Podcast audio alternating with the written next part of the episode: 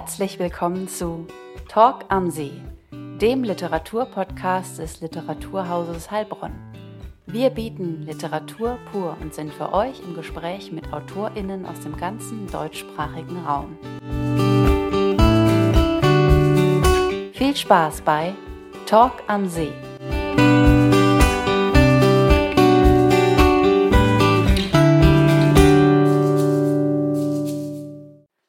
Heute mit Eva Christina Zeller. Eva Christina Zeller, 1960 in Ulm geboren, schreibt Lyrik, Prosa sowie Theaterstücke und lebt in Tübingen. Sie erhielt zahlreiche Auszeichnungen, unter anderem den Thaddäus-Troll-Preis, den Preis der Akademie Schloss Solitude und das Venedig-Stipendium des Kulturstaatsministeriums. Seit 20 Jahren erscheinen ihre Gedichtbände in verlegerischer Zusammenarbeit mit Hubert Klöpfer – zuletzt 2020 Proviant von einer unbewohnten Insel. In ihrem ersten autofiktionalen Roman Unterm Teppich versammelt sie 61 unerhörte, ironische, auf den Punkt gebrachte Schlüssellochgeschichten. Im Februar 2023 war Eva Christina Zeller zu Gast im Literaturhaus Heilbronn und verriet Literaturhausleiter Dr. Anton Knittel unter anderem, wie sie Erinnerungen, Zitate und ihre Affinität zu Primzahlen in ihre Schreibarbeit einfließen lässt. Das Gespräch führte Dr. Anton Knittel. Einleitung gesprochen von Lena Kirchgessner. Herzlich willkommen zu einer weiteren Folge Talk am See. Heute mit Eva Christina Zeller, die bei uns zu Gast ist mit ihrem ersten Roman Unterm Teppich. 2022 in der Edition Klöpfer beim Kröner Verlag erschienen. Liebe Eva, wir kennen uns jetzt schon einige Zeit. Einstiegsweise gleich die Frage, warum, du bist ja als Lyrikerin äh, bekannt, hast viele Lyrikbände publiziert, warum unterm Teppich zum Roman? Ich habe immer wieder versucht, Prosa zu schreiben. Äh, ich habe ja über Ingeborg Bachmann gearbeitet, meine Magisterarbeit geschrieben und Ingeborg Bachmann hat es als Umzug im Kopf besch beschrieben, der Umzug von der Lyrik zu Prosa. Ich habe auch schon ganz früh angefangen, Prosa zu schreiben. Äh, allerdings war das natürlich immer autobiografisch und insofern äh, schwierig. Also ich habe dann teilweise auch äh, einen Text, wurde veröffentlicht im Surkamp Verlag in der Anthologie, einen bösen Brief bekommen, äh, aus der weitesten Verwandtschaft, das wäre Nestbeschmutzung. Und dann habe ich daraufhin irgendwie beschlossen, ich kann das nicht. Also ich kann nicht äh, Prosa schreiben, beziehungsweise ich brauche, ich muss eine Perspektive finden, in der ich das Individuelle meiner Biografie so ins Allgemeine äh, über, überführen kann und äh, dass ich es veröffentlichen kann. Und ich habe immer wieder diese, diese Geschichten geschrieben. Also das sind im Buch sind jetzt Geschichten drin, quasi aus den letzten 30 Jahren. Und äh, als ich dann beschlossen habe, äh, ich bin 60, ich kann die Geschichten durchaus veröffentlichen. Äh, ich muss die nicht. Äh, eine Freundin hat, eine Kollegin hat sie, hat eine gelesen, brach in Tränen aus und sagte zu mir, Eva, du musst es nicht in Nachlass tun. Mhm. Und dann habe ich beschlossen, ich kann es, kann es wirklich veröffentlichen. Und äh, eine Rolle spielt sicherlich auch Annie Arnaud. Da hatte ich das Buch natürlich schon geplant, aber als ich dann ihre Bücher las und dachte, äh, das ist so fantastisch, wie sie das mhm. macht und äh, sie, wird nicht, äh, sie wird nicht von der männlichen Literaturkritik zerrissen. Das war nicht immer ein Problem, dass es dann als privat oder zu weiblich oder sowas gilt, dass ich dachte, ja, ich kann es wagen. Und mhm. deswegen hat es lange gedauert, bis jetzt das Buch rausgekommen ist. Und das sind autobiografisch und auch autofiktionale Verschränkungen. Du sagst gerade Annie Arnaud, du hast äh, Annie Arnaud als Motto zitiert, die Scham ist die letzte Wahrheit und gleichzeitig auch äh, Eugen Ruge, diese Geschichte habe ich erfunden, um zu erzählen, wie es war. Sie geben ja eigentlich die Richtung vor äh, deiner 61 Bilder. Warum gerade 61? Du hast gerade gesagt, du bist 60 geworden.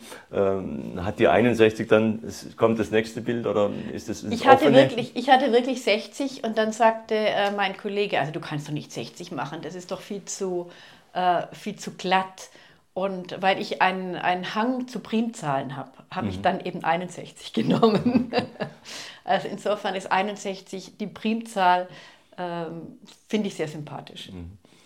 Und in den einzelnen Bildern sind 61 Bilder in unterschiedlicher Länge. Die meisten sind ein bis zwei Seiten. Am Ende gibt es mal eine ganz ja. lange, in Anführungszeichen, ein ganz langes Bild. Äh, in diesen Bildern spielst du ja auch mit Märchenzitaten. Welche Rolle spielen Märchen, vorformulierte Bilder und Sätze? Lieder, Bibeltexte kommen im Roman vor. Welche Rolle spielen die für das erinnerte Ich? Äh, sie sind ganz wichtig, weil es ist genau äh, für die Perspektive wichtig. Also um vom autobiografischen zum autofiktionalen zu kommen, muss es, äh, müssen die Texte eine Verweiskraft haben oder eine Verweisungskraft haben. Irgendwie ins Allgemeine, am Allgemeinen teilhaben. Und da helfen natürlich Märchenzitate, da helfen Bibelzitate. Das ist die eine Sache und die andere ist, ich bin natürlich damit groß geworden mhm. und das ist sozusagen mein, mein Zugriff auf Archetypen, auf, mhm. auf, äh, auf die Literatur. Mhm. Ja. Das heißt, die helfen zum einen, äh, Erinnerungen und Bilder wieder wachzurufen und gleichzeitig aber auch könnte es die Gefahr geben, dass solche Bilder und Zitate auch Erinnerungen verstellen, verfälschen. Ich meine, im Text kommt auch mal... Äh, die Erinnerung ist die, äh, wie, wie nennst du es genau? Die Erinnerung ist der beste Schriftsteller. Ist der beste Schriftsteller. Und, ist und mir, mir, ist auch wichtig, dass es ein Schriftsteller mhm. ist und keine mhm. Schriftstellerin, weil mir das Allgemeine so wichtig mhm. ist. Ja. Genau, äh, Kön könnten diese Bilder und diese erinnerten Zitate äh, natürlich äh, reinkommen, um, um eben in die Erinnerung zu kommen, um eben in den Flow zu kommen, äh, Erinnerungen Bilder aufzurufen, abzurufen im Gedächtnis, wieder wachzurufen, äh, könnten das nicht auch umgekehrt äh, Barrieren sein?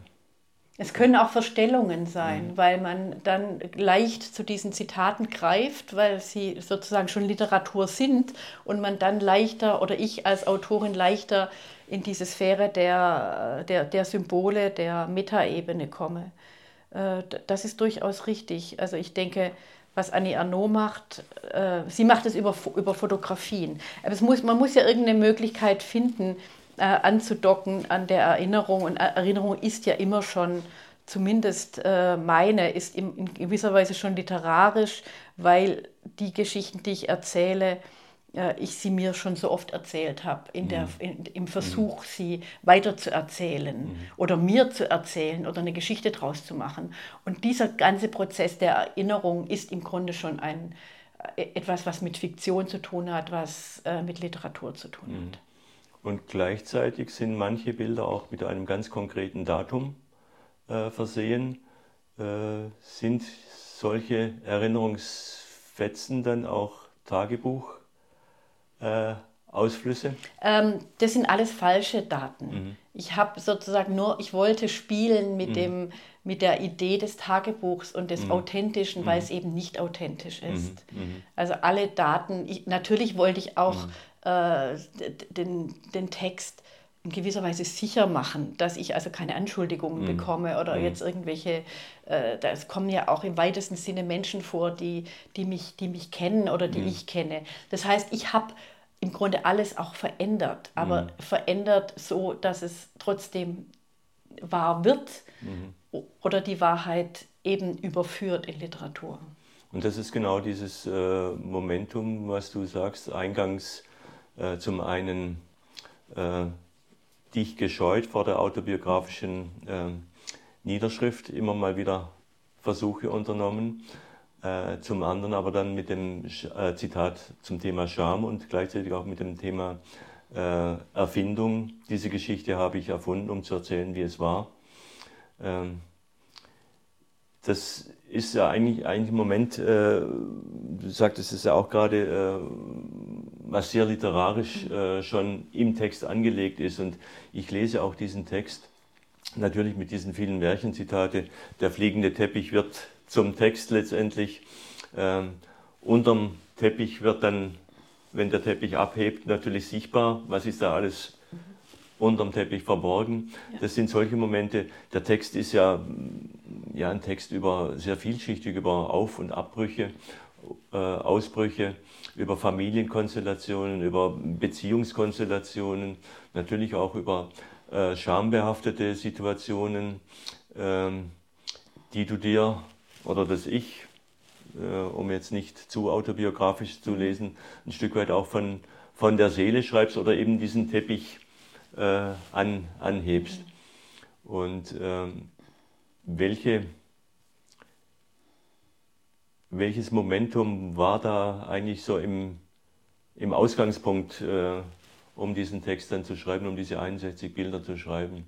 Äh, von dieser Vielschichtigkeit gibt es da einen, äh, einen Strang, wo du gesagt hast, ja, das ist jetzt der, der mich eigentlich, äh, außer der Freundin, die gesagt hat, das ist nichts für, de, für deinen Nachlass, ähm, sondern das muss jetzt raus und auf den Markt. Gibt es da einen Strang, der dir besonders wichtig war?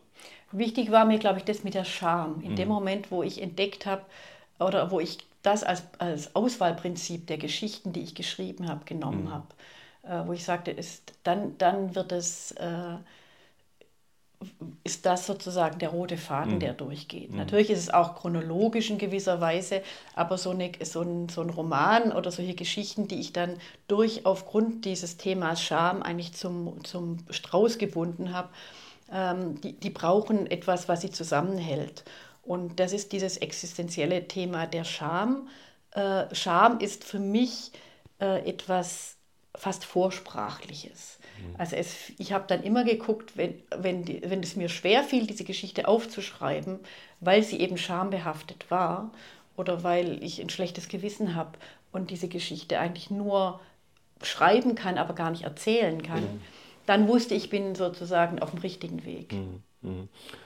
Jetzt ist der Text schon einige Monate äh, auf dem Markt. Wie sind deine Erfahrungen als Lesende, Vorlesende? Bei Lesungen? Wie kommt er an? Er kommt gut an, mhm. äh, auch die Literaturkritik. Ich bin sehr erstaunt. Ähm, es gab gar, eigentlich gar keine, äh, keine, bösen, keine mhm. bösen Repliken. Ich habe auch mhm. keine bösen Briefe bekommen. Mhm. Ähm, also insofern, meine, ich hatte unglaubliche, ich hatte Ängste, äh, bevor ich es veröffentlicht mhm. habe, weil ich dachte, wem, vielleicht bin ich jemandem auf den Schlips getreten, der das nachher liest und mhm. ähm, aber äh, es mhm. ich glaube, ich habe da, hab da größere, für mich ist mehr Angst, mehr Scham, mehr, mehr Angst gehabt als für andere, die das lesen. Weil mhm. ich habe ja, ich, ich kenne ja diese Geschichten und ich habe sie verwandelt. Und ich denke immer, vielleicht kann doch jemand hinter den Vorhang gucken. Und insofern äh, kommt, kommt der, obwohl es ähm, in gewisser Weise sehr existenziell oder auch die Leute sagen immer, sie ist so mutig. Ja, mhm. das, ist, das ist vielleicht mutig äh, und das war auch ein anderes Thema. Also bin ich äh, Scham auf der einen Seite, aber ich bin auch mutig, darüber mhm. zu schreiben. Mhm. Du hast jetzt äh, diesen Roman vorgelegt. Äh, ist es denkbar, eine hypothetische Frage, dass dieser Roman, äh, dass die Romanform eine autofiktionale Fortsetzung findet? Oder ist jetzt erstmal ich, gut? Äh, nein, ich habe ich hab was im Kopf. Mhm. Ähm, und zwar habe ich den Eindruck, ich habe ganz viel über, über die männliche, meine männliche Herkunft, äh, Vater, Brüder, äh, Gott und mhm. so weiter, Patriarchat geschrieben. Äh, die weibliche Seite ist etwas zu kurz gekommen. Mhm. Es gibt eine Geschichte am Sterbebett der Mutter. Im Nachhinein denke ich oft, äh, liege ich nachts wach und denke, da bist du ihr nicht gerecht geworden. Äh, aber das ist sozusagen, das ist der Weg, den ich, den ich weiterverfolgen werde. Mhm. Und das nächste Buch wird mhm. darum gehen. Mhm. Aber das ist noch nicht geschrieben, das ist nur, mhm.